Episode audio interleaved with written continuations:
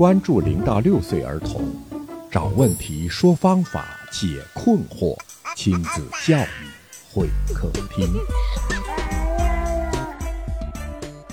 听众朋友，欢迎您光临亲子教育会客厅，我是龙毅。我今天请来的嘉宾呢，仍然是张爱静老师。大家好，我是张老师。我们经常会碰到这样的问题，就是家长之间存在教育观念不同的问题。就是有一些家长啊，在测评的时候掏心掏肺的讲他们的这个家庭关系，这种例子其实也不是一回两回了。嗯，就是他们因会因为的孩子的教育观念的冲突而想离婚。嗯，会有这样的情况出来。嗯，这么严重？对对对对，根据两方不同的描述，他们都有自己的看法和见解。嗯，当然也会存在两种不同维度的他认为自己的成熟。我们就以一个最浅显的例子来说，嗯，母亲认为要把孩子这样子管教，嗯但是家里的老人啊、认为孩子你要去包容他，嗯啊、但是在他们双方看来，这都是一个成熟的人应该尽的责任。比如说，老人家对于孩子调皮孩子的一个包容，是他心智成熟的一个表现。嗯我的心智已经能够包容了你的一切调皮捣蛋。嗯那么年轻的父母呢，也心智也很成熟，我要对你负起责任来，所以我必须管教你，这也是成熟的一种表现。嗯，两代人的对代沟出现了。对于孩子的教育，是他们认知都很成熟。当他们面对这种对立和这种矛盾的时候，他们的处理又非常的不成熟。老人会用一种很不成熟的方式，孩子撒泼打滚，老人就当着孩子的面，对于这个年轻父母啊是大加斥责。年轻父母观念的冲突，对老人就是不屑一顾，啊，就是他们之间相处起来反倒不成熟。孩子呢，就是分裂的，对，什么意思呢？就是一切的道理孩子都明白，他也知道自己做错了，但是他就是不改。想任性的时候就找老人做靠山。对，呃，有什么有什么需求啊？觉得委屈了什么，又去找妈妈。他们对孩子都很成熟，但是对彼此双方又不很成熟，又非常的情绪化。啊，这个也造成了家庭的观念的和谐度的一个分裂，还有体现在孩子自己身上的一个分裂。最后的恶果都体现在孩子身上。对对对，所以的话，就是像这样的分裂，对于孩子的影响还是挺大的嘛。这是一种情况，嗯还有一种呢，有的家长真的是表现的特别的不成熟。平时听到妈妈很生气的评价孩子的爸爸说，他就是一个妈宝男。对于孩子呢，就是想管就管一下，不想管呢，就是可以三天不理。随着情绪走。嗯，跟着情绪走。那有的爸爸呢，对于妈妈的评价也有这种情况，就是说他哪里会管孩子啊？他自己就是一个小女孩，他自己想发脾气就发脾气，完全不顾及孩子的感受。嗯配偶双方对对方的一个成熟度的评价。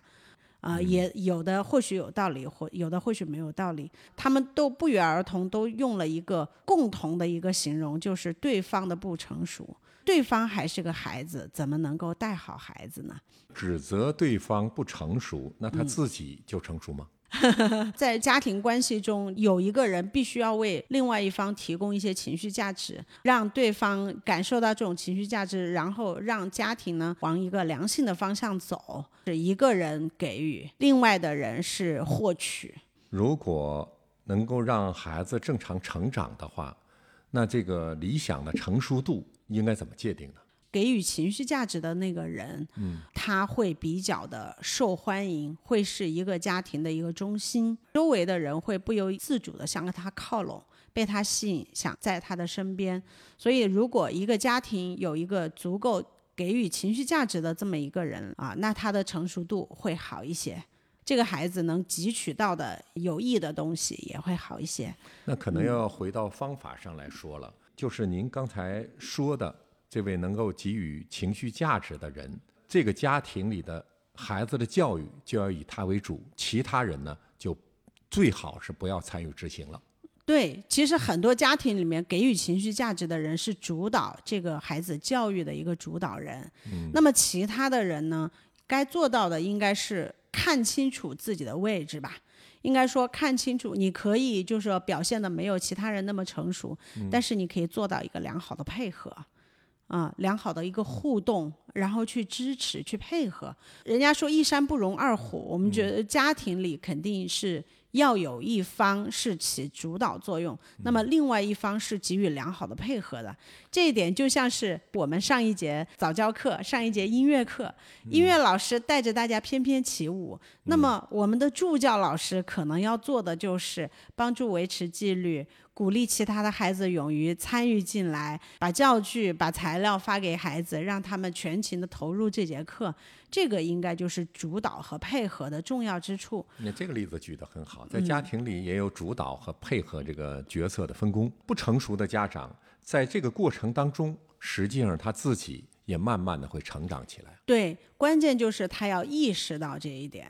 他要意识到整个家庭里谁在提供这种比较良性和稳定的情绪输出，这种人在家里，不管他是工作或者是家庭主妇，呃，全职爸爸或者全职妈妈，是甚至是老人，都可以。我们要知道谁是这个家庭里良性情绪的输出者。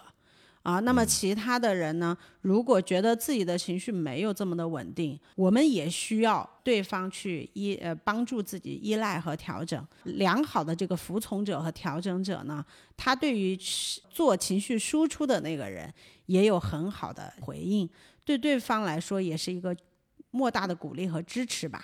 啊，所以呢，家庭的一个家庭的这个成熟，应该说他不并不一定要求每个人都很有主意，但是呢。